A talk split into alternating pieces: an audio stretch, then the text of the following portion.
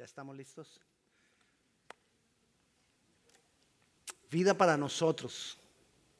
Dios nos quiere dar. Vida para nosotros. Dios tiene dispuesta. Vida para nosotros, Él compró. Y quiero que vayamos a Ezequiel. Dios le dio una visión a Ezequiel en Ezequiel 37. Dios le da una visión a Ezequiel. Fue una revelación del Espíritu de Dios. Voy a leer, vamos a leer desde el 1 en adelante, versículo capítulo 37. La mano de Jehová vino sobre mí y me llevó en el Espíritu de Jehová y me puso en medio de un valle que estaba lleno de huesos. Y me hizo pasar cerca de ellos por todo en derredor. Y aquí eran muchísimos sobre la faz del campo. Diga campo. Y por cierto, secos en gran manera. Secos. Y me dijo, hijo de hombre, ¿vivirán estos huesos? Y dije, Señor, Jehová, tú lo sabes. Me dijo entonces, profetiza sobre estos huesos y diles, huesos secos, oíd palabra de Jehová. Así ha dicho Jehová el Señor a estos huesos. Aquí yo hago entrar espíritu en vosotros y viviréis. Y pondré tendones sobre vosotros. Y haré subir sobre vosotros carne. Y os cubrirá de piel. Y pondré en vosotros espíritu y viviréis. Y sabréis que yo soy Jehová. Profeticé pues como me fue mandado y hubo un ruido mientras yo profetizaba y aquí un temblor y los huesos se juntaron cada hueso con su hueso. Y miré y aquí que tendones sobre ellos y la carne subió y la piel cubrió por encima de ellos, pero no había en ellos espíritu. Y me dijo, profetiza al espíritu, profetiza hijo de hombre y di al espíritu, así ha dicho el Señor Espíritu, vende los cuatro vientos y sopla sobre estos muertos y vivirán. Y profeticé como me había mandado y entró espíritu en ellos y vivieron y estuvieron sobre sus pies un ejército grande en extremo. Bueno, continuamos. Me dijo luego, hijo de hombre, todos estos huesos son la casa de Israel. Y aquí ellos dicen, nosotros, huesos secos, nuestros huesos se secaron y pereció nuestra esperanza pereció nuestra esperanza. Ahí es cuando se secan los huesos, cuando perdemos la esperanza. Y somos del todo destruidos. Por tanto, profetiza y diles, así ha dicho Jehová el Señor, he aquí yo abro vuestros sepulcros, pueblo mío, y os haré subir de vuestras sepulturas y os traeré a la tierra de Israel. Y sabréis que yo soy Jehová cuando abra vuestros sepulcros y os saque de vuestras sepulturas, pueblo mío. Amén. Señor, háblanos a través de tu palabra. Ministranos a través de tu palabra. Bueno, Dios le muestra esto a Ezequiel. Un valle de huesos secos. Estaban secos, muy secos. Era como el valle de muerte. Y esto también ah, eh, eh, era, era, una visión, no era algo literal que él estuviera viendo, que él estuviera viviendo. Era una visión. ¿Qué representa? ¿Qué podría representar? El Señor luego le aclaró y le dijo, representa la casa de Israel. Pero esto quedó ahí escrito. Y la palabra de Dios es viva. Y sigue ahí escrito. Y esa visión sigue manifestándose. Pero esta vez en nosotros. Hay veces nosotros mismos nos sentimos sin vida. Hay veces nosotros estamos secos cuando perdemos la esperanza. Fue lo que dijo el pueblo. El pueblo decía, hemos perecido, ha perecido en nosotros la esperanza. Ahí entra sequedad. Ahí nosotros necesitamos vida. Esa es una forma en que necesitamos vida, cuando perdemos la esperanza. Pero cuando los huesos están secos, pareciera que ya no hay forma de que haya vida. No hay medios humanos. No hay filosofía que nos ayude. No hay religión que nos ayude. No hay creencia. No hay gobierno. No hay ningún grupo. No hay ninguna práctica. No hay ningún amuleto. No hay ninguna cosa que nos pueda dar vida. Sino Dios mismo. Esos huesos estaban peor que Lázaro. Porque Lázaro tenía cuatro, cuatro días de vida olía horrible, perdón, cuatro días de muerto, olía horrible, pero los huesos secos, secos no estaban, porque no había pasado el tiempo para que se secaran, pero estos huesos estaban secos y muy secos. Y esa puede ser la condición de muchas personas hoy en día. Que es peor que la primera. La primera decía cuando perdemos la esperanza. La segunda, cuando no nos damos cuenta que estamos secos. Esa es peor. Porque ya la conciencia no actúa. Y ni siquiera me doy cuenta que no actúa. Estoy seco cuando, estoy tan seco cuando estoy seco y no me doy cuenta que estoy seco. Y creo que eso es normal. Y creo que está bien. Y en cualquier momento de la vida eso nos puede pasar a cualquiera de nosotros. En pandemia, muchos perdieron esperanza. En pandemia, muchos se secaron y no se dieron cuenta. Hay momentos en que nosotros nos podemos sentir así. Y como les decía ahora, hay momentos en que no, no nos damos cuenta y continuamos así y seguimos secos. El versículo 1, vamos a revisar entonces esta, esta visión. La mano de Jehová vino sobre mí y me llevó en el espíritu de Jehová y me puso en medio de un valle. Fue el Espíritu Santo. Y si Él dio esa visión es porque tenía un propósito. Y ese propósito no ha parado. ¿Y cuál era el propósito? Dar vida. Y el Señor tiene vida para nosotros. El Señor tiene preparada vida para nosotros. El Señor a través de Jesucristo compró vida para nosotros. Luego dice, me hizo pasar cerca de ellos por todo en derredor, versículo 2, y aquí que eran muchísimos sobre la faz del campo. ¿Estaban dónde? En un campo.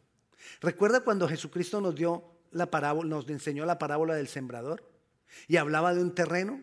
Y cuando Jesucristo explica la parábola del sembrador, Él nos habla del terreno y nos dice que el terreno era el corazón del hombre. O sea que aquí podríamos decir que el campo es el corazón del hombre. Y muchas veces podemos estar en esa condición de sequedad. Cuando algo se seca, las cosas no se secan de inmediato, las cosas se secan porque ha habido un proceso de que, que dejaron de recibir vida. Entonces, cuando nosotros llegamos a una sequedad es porque ha pasado un tiempo sin recibir vida. Y entonces por eso decía ahí, y eran secos en gran manera.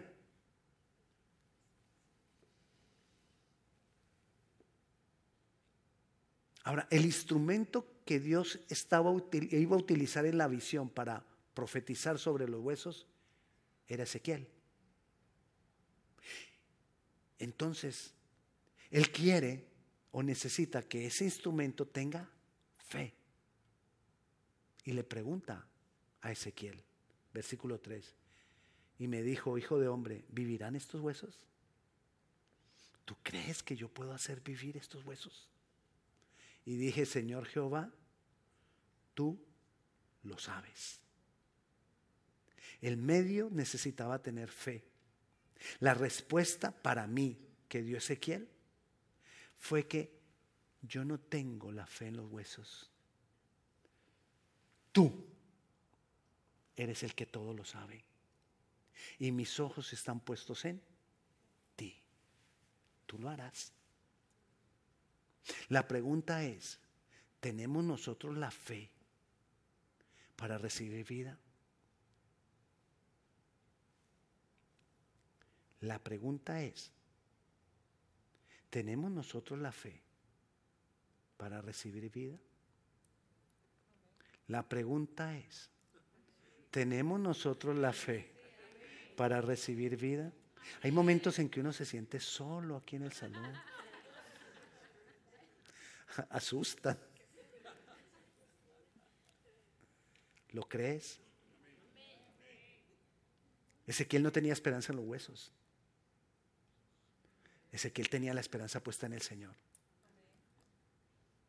Y si yo quiero tener vida, yo tengo que revisar dónde está mi esperanza.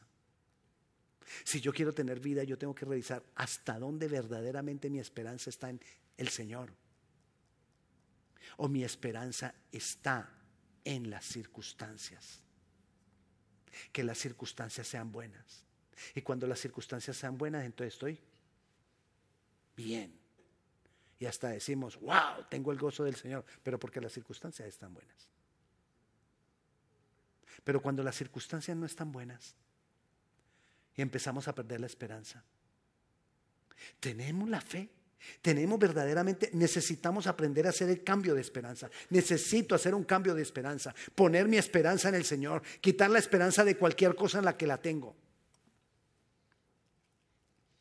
La casa de Israel tenía la esperanza en que las cosas cambiaran, porque estaban sufriendo, porque estaban, habían sido llevados de sus tierras.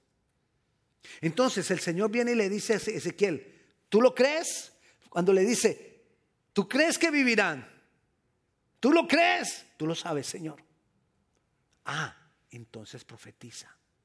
Entonces habla. Entonces abre tu boca. Muchas veces la sequedad no nos deja abrir la boca, porque la sequedad nos, nos hace como, como cuando hemos confiado en ídolos, que dice el Salmo 115, que todo el que confía en los ídolos es semejante a él. Ojos y no ven boca, manos y no palpan, pies. Semejantes a ellos son todos los que en ellos confían.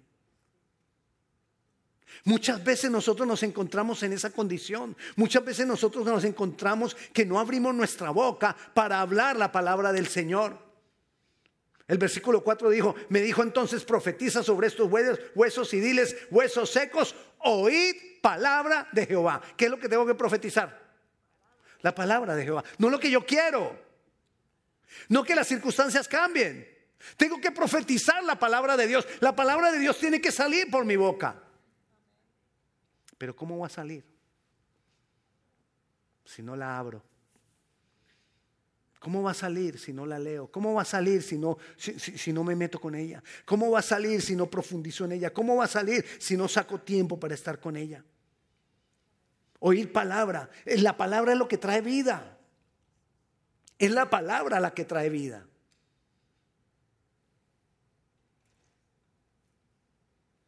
Una de las formas de profetizar de las que Pablo hablaba y decía, ojalá todos profeticen Pablo no está diciendo que ojalá que todos nos dijeran, mira, mañana te va a pasar esto, pasado mañana te va a pasar aquello.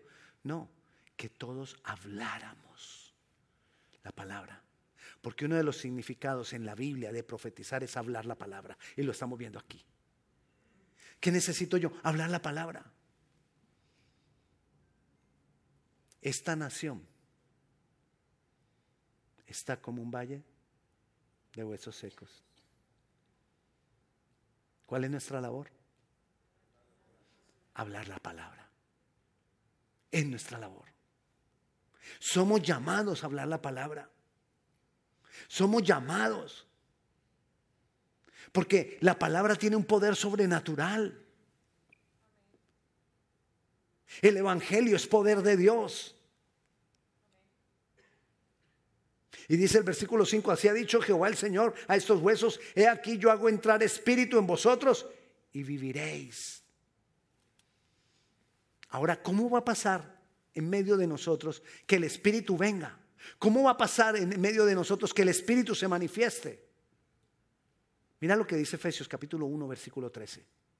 Dice que en él también vosotros, habiendo oído la palabra, habiendo creído el Evangelio. Habiendo oído la palabra, habiendo, el habiendo oído el Evangelio de nuestra salvación y creído en él, fuisteis sellados con el Espíritu Santo de la promesa. ¿Cómo viene el Espíritu? Porque oigo la palabra, recibo el Evangelio y creo en Jesús. Ahí viene vida. Porque el Espíritu es el que trae vida. Ahí se manifiesta la vida. Y nosotros muchas veces oramos muchas cosas. Pero como ya conocimos el Evangelio, nos olvidamos de hablar el Evangelio. Nos olvidamos de hablar la palabra. Dios es poderoso. Su palabra es poderosa. Pero nosotros necesitamos hablar lo que tenemos que hablar. La palabra toda es útil, sí, y eficaz. Toda nos sirve para enseñar, para edificar, para redarguir, toda. Pero el Evangelio, el Evangelio es poder de Dios. Y necesitamos hablar el Evangelio. Necesitamos hablar quién es Cristo. Necesitamos declarar quién es Cristo. Aún a las circunstancias, nosotros tenemos que decirle a las circunstancias que Cristo venció en la cruz a todos los principados y a todos los potestades, exhibiéndolos, triunfándolos, triunfando sobre ellos, venciendo la muerte y Él lo cambió todo, Él lo transformó todo. Necesitamos hablar la palabra, necesitamos hablar el Evangelio. Estamos muy cómodos porque creemos que no estamos en el valle de huesos secos pero no lo sabemos. Dice el versículo 6, y pondré tendones sobre vosotros y haré subir sobre vosotros carne y os cubriré de piel y pondré en vosotros espíritu y viviréis.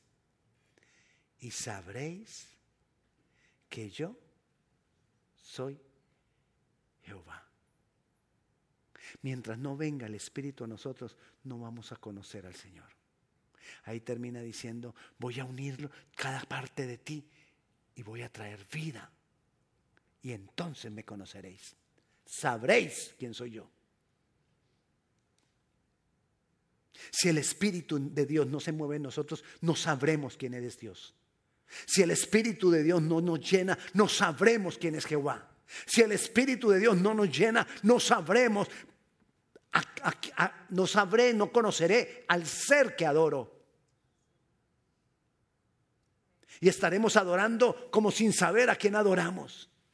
Nosotros necesitamos saber a quién adoramos. Nosotros necesitamos conocer al ser que adoramos para que la adoración sea viva, sea, sea una adoración en espíritu, para que sea una, una adoración en verdad.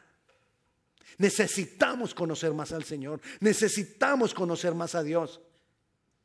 Y el Espíritu Santo es el que nos lo revela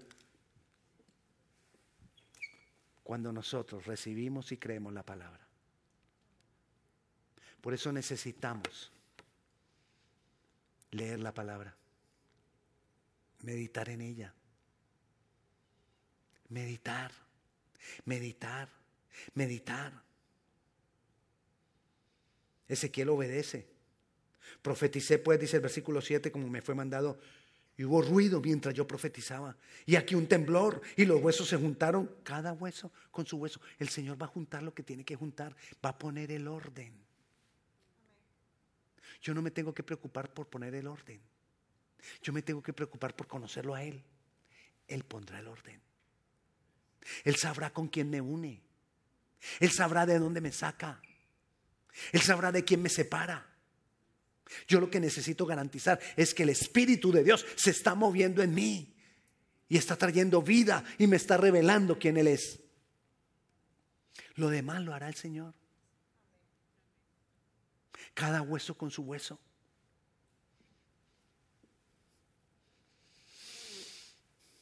Dice el versículo 8. Miré y aquí tendones sobre ellos y la carne subió y la piel cubrió por encima de ellos, pero no había en ellos espíritu. Profeticé. Ah, y me dijo, versículo 9, profetiza al espíritu. Profetiza, hijo de hombre, y di al espíritu. Así ha dicho Jehová el Señor. Espíritu, ven. ¿Qué tengo que hacer? Cuando yo leo la palabra, porque nos pasa a veces, yo no sé si a usted nunca le ha pasado, pero a veces lee uno una palabra y como que... ¿Y aquí qué? Yo quedé como igual. Leí la palabra y como que no pasó nada en mí. Otras veces uno la lee y uno como que, wow, esto me tocó. Pero hay veces que no pasa nada. ¿Qué tengo que hacer yo? ¿Qué tengo que hacer yo? Yo tengo que clamar al Señor, yo tengo que pedir al Señor y decirle al Señor, Espíritu, dame más de ti. Espíritu Santo, lléname. Espíritu Santo, necesito más de ti. Necesito que tú llenes mi corazón. Un corazón vacío del Espíritu Santo es un corazón que puede ser lleno de cualquier cosa. Lleno de maldad, lleno de temor.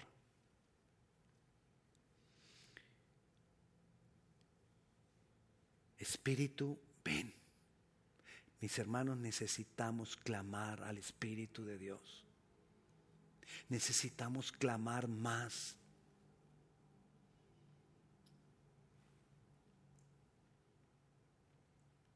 Dice entonces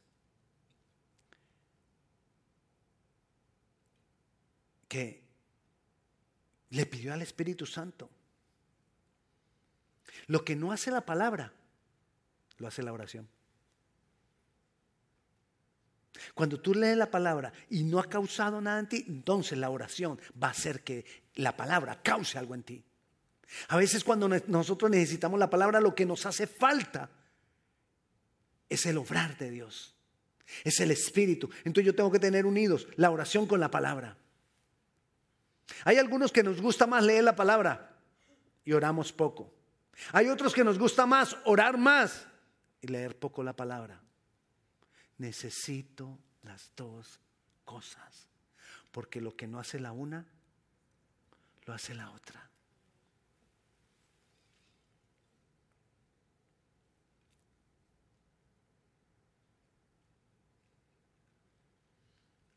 Nuestro esfuerzo entonces se debe basar en, tener más palabra y más clamor al Espíritu de Dios.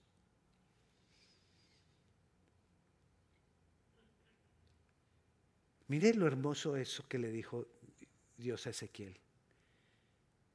Ahí todavía en el 9.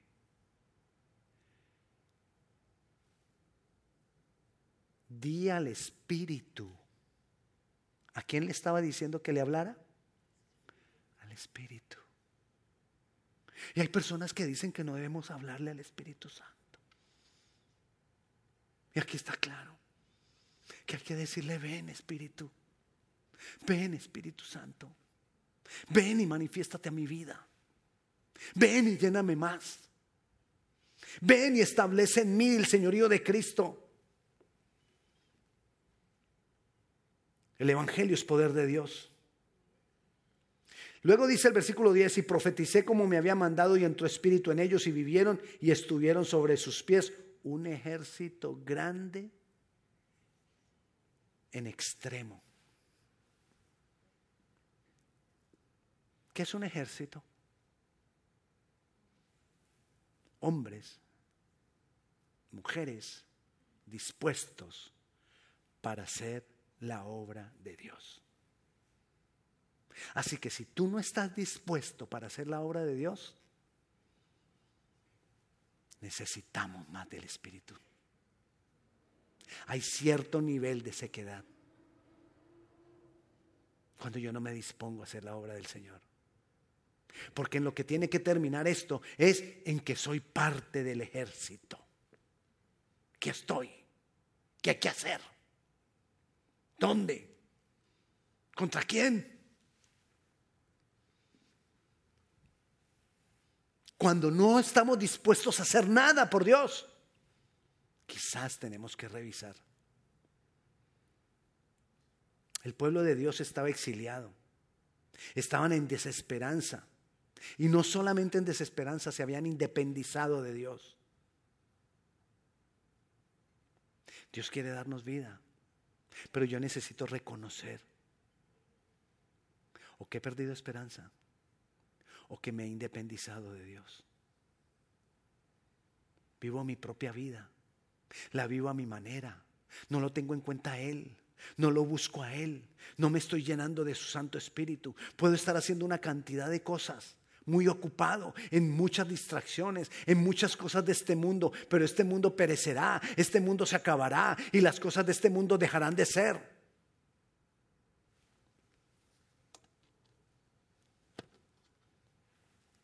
Pero su palabra no pasará. Y nosotros somos seres creados y ya no vamos a dejar de ser. Vamos a ser transformados pero vamos a seguir existiendo. Y lo que va a perdurar en nosotros es la palabra. Cuando seamos transformados en unos cuerpos gloriosos, lo que va a quedar de nosotros es la palabra. Porque todo lo, lo demás pasará. Pero su palabra no pasará. Necesito palabra, necesito vida. El Señor compró vida a un precio muy alto. Jesucristo compró vida, dando su vida, venciendo la muerte, enfrentando la muerte. Jesucristo bajó y enfrentó la muerte. ¿Para qué? Comprando vida para ti, para mí. Vida que a veces menospreciamos. Vida que a veces dejamos de un lado. Vida que no aprovechamos. Vida que no le damos valor al precio que fue pagado. Nos cansan las cosas de Dios. Nos aburren las cosas de Dios. Son de segunda mano las cosas de Dios. Son más importantes las cosas que ven nuestros ojos muchas veces en nuestras vidas. Es más importante lo natural que lo sobrenatural. Todo eso es muerte. Todo eso es sequedad. Cuando le damos, cuando están invertidas las cosas aquí en mi cabeza, están invertidas las cosas y le damos más valor a lo natural que a lo sobrenatural, necesitamos vida. Y yo necesito ser sincero con Dios y decirle al Señor, Señor, yo necesito vida. Así que este es un tiempo para nosotros reflexionar, este es un tiempo para nosotros revisarnos, a ver qué tan hueso seco soy, qué tanta sequedad hay en mí. A veces cosas que pasaron en mi vida han hecho que me independice un poco de Dios. A veces heridas que me causaron han hecho que me independice un poco de Dios. A veces no haber entendido lo que Dios quiere hacer conmigo hace que me independice de Dios. A veces también ni siquiera he estado en momentos de, mucha dependencia, sino que mi vida se ha tornado siempre como que a veces sí, a veces no con Dios. Hermanos, es tiempo de cambiar. Es tiempo de que las cosas sean diferentes. Porque en cualquier momento el mundo se nos va. ¿Qué tengo que hacer? Reconocer. Decirle, Señor, necesito vida. Dame vida. Necesito resucitar. Necesito vivir. Espíritu, ven. Y toma la decisión de buscar la palabra de Dios. No es así de las grandes prédicas que uno sale como que, wow, profetizó el pastor y me dio vida. No. Es de esas prédicas que me dicen, yo tengo que tomar una decisión. Yo tengo que clamar a Dios. ¿Sabes que hay veces que nosotros eh, eh, estamos en una situación difícil y nos encontramos solos. Hay veces que estamos y, y, uno encuentra a los hermanos, el pastor, el líder, alguien que lo apoya, pero hay otras veces que tú te tocas solo. Pero tú ya sabes que vas a Él, te agarras de Él y Él te levanta y te da vida. Este es tiempo para que nosotros aprendamos a ir a Él. Nos aferremos de Él. Le pidamos al Espíritu Santo que venga. Vayamos a la palabra. Así no la entiendas. Vea la palabra. Que sea parte de tu diario vivir la palabra. Que sea parte de lo que tú haces todos los días. Pruébalo. A ver si no viene vida sobre ti. Necesitamos vida. Y Dios está dispuesto a darte vida y vida en abundancia. Dios está dispuesto a darte más allá de lo que tú puedas entender. Dios está, está dispuesto a darte más allá de lo que tú puedas percibir. Porque la vida que Él tiene para nosotros es algo sobrenatural que nuestra mente no la entiende. Y Él está aquí en medio de nosotros. Y vino a traer vida. En medio de la alabanza, Él vino a darnos vida. Ahora lo que Él nos está diciendo es lo que nosotros tenemos que hacer para que esa vida dé fruto. Esa vida va a dar fruto. Oremos. Padre Celestial, Dios de gloria y de poder, bendito eres Señor. Bendito eres Dios poderoso. Señor, yo vengo a declarar tu palabra. Y vengo a decir, oíd palabra de Jehová. Yo digo a este pueblo, oye palabra de Jehová, lee palabra de Jehová, medita en la palabra de Jehová. Y yo clamo, Señor, para que tú hagas entrar espíritu en nosotros y vivamos. Vivamos, oh Dios. Señor, aquellos que están en casa, aquellos que, ni siquiera, Padre Celestial, te buscan.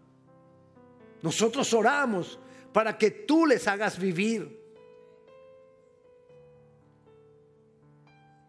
Señor, nosotros declaramos, Padre Celestial, vida en el nombre de Jesús. Nosotros venimos a decir, Espíritu, ven. Espíritu, ven sobre mi corazón, ven sobre mi mente, ven sobre mi vida. Espíritu, ven sobre cada vida, Padre Santo, en este lugar. Espíritu, ven sobre cada persona allá que están viendo este eh, eh, eh, online.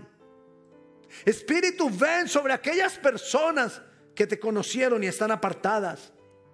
Espíritu, ven sobre aquellos que no te han conocido. Espíritu, ven. Manifiéstate. Sopla sobre estos muertos y viviremos. Sopla sobre nosotros, Espíritu Santo. Creemos que tu Santo Espíritu nos llena y viviremos y seremos parte de ese ejército. Nosotros declaramos que toda desesperanza es quitada porque ahora ponemos nuestra esperanza en ti. Toda independencia es quitada porque ahora decidimos depender de ti. Padre Celestial, abre nuestras prisiones. Abre los sepulcros en los que nos hemos escondido. Transforma nuestra manera de pensar. Abre las prisiones en nuestro entendimiento. Abre los sepulcros de nuestra mente. Y sabremos que tú eres Jehová. Te conocemos, Señor. Señor, que te podamos conocer más. Y pondré mi espíritu en vosotros y viviréis. Y os haré reposar sobre vuestra tierra. Y sabréis que yo, Jehová, hablé y lo hice. Padre Celestial, obra, Señor. Llévanos a esa vida sobrenatural. Quita, danos reposo de toda carga, de toda enfermedad, de todo trabajo. Todo aquello que ha traído desesperanza, Señor. Clamamos ahora para que tú traigas vida, esperanza, paz, gozo. Ministranos, Espíritu de Dios. Trae vida, Espíritu Santo. Sopla vida, Espíritu Santo. Manifiesta vida, Espíritu Santo. Y te damos gloria y te damos gracias en tu nombre Jesús. Amén y amén. Y la paz de Dios sea con cada uno de ustedes. Si alguno de ustedes tiene alguna petición de oración, aquí vamos a tener algunas personas que van a estar orando, dispuestas a orar por usted. Dios le bendiga. Muchas gracias. Bueno, Sí, y también queremos eh, informarles de que afuera tenemos cafecito para todos los papás. Pueden pasar y tomar un pastelito, ¿ok? Están invitados. Regala dos minutos, dos minutos por favor, dos minutos más. Quiero comentarles algo rápidamente. Natalia, la, la persona que dirige nuestro Ministerio de Alabanza, Eh, normalmente usted la ve aquí, pero de ahora en adelante no la va a ver tan seguido. Eh, la iglesia en general le ha dado a ella el que esté armando y apoyando los grupos de alabanza que van a estar en diferentes iglesias que se van a ir abriendo. Entonces ella va a estar yendo a diferentes lugares, entonces no siempre va a estar con nosotros. Entonces para cuando usted la deje ver, usted sepa que es que no está porque está haciendo una obra que el Señor la ha llamado a hacer. Amén. Dios me le bendiga.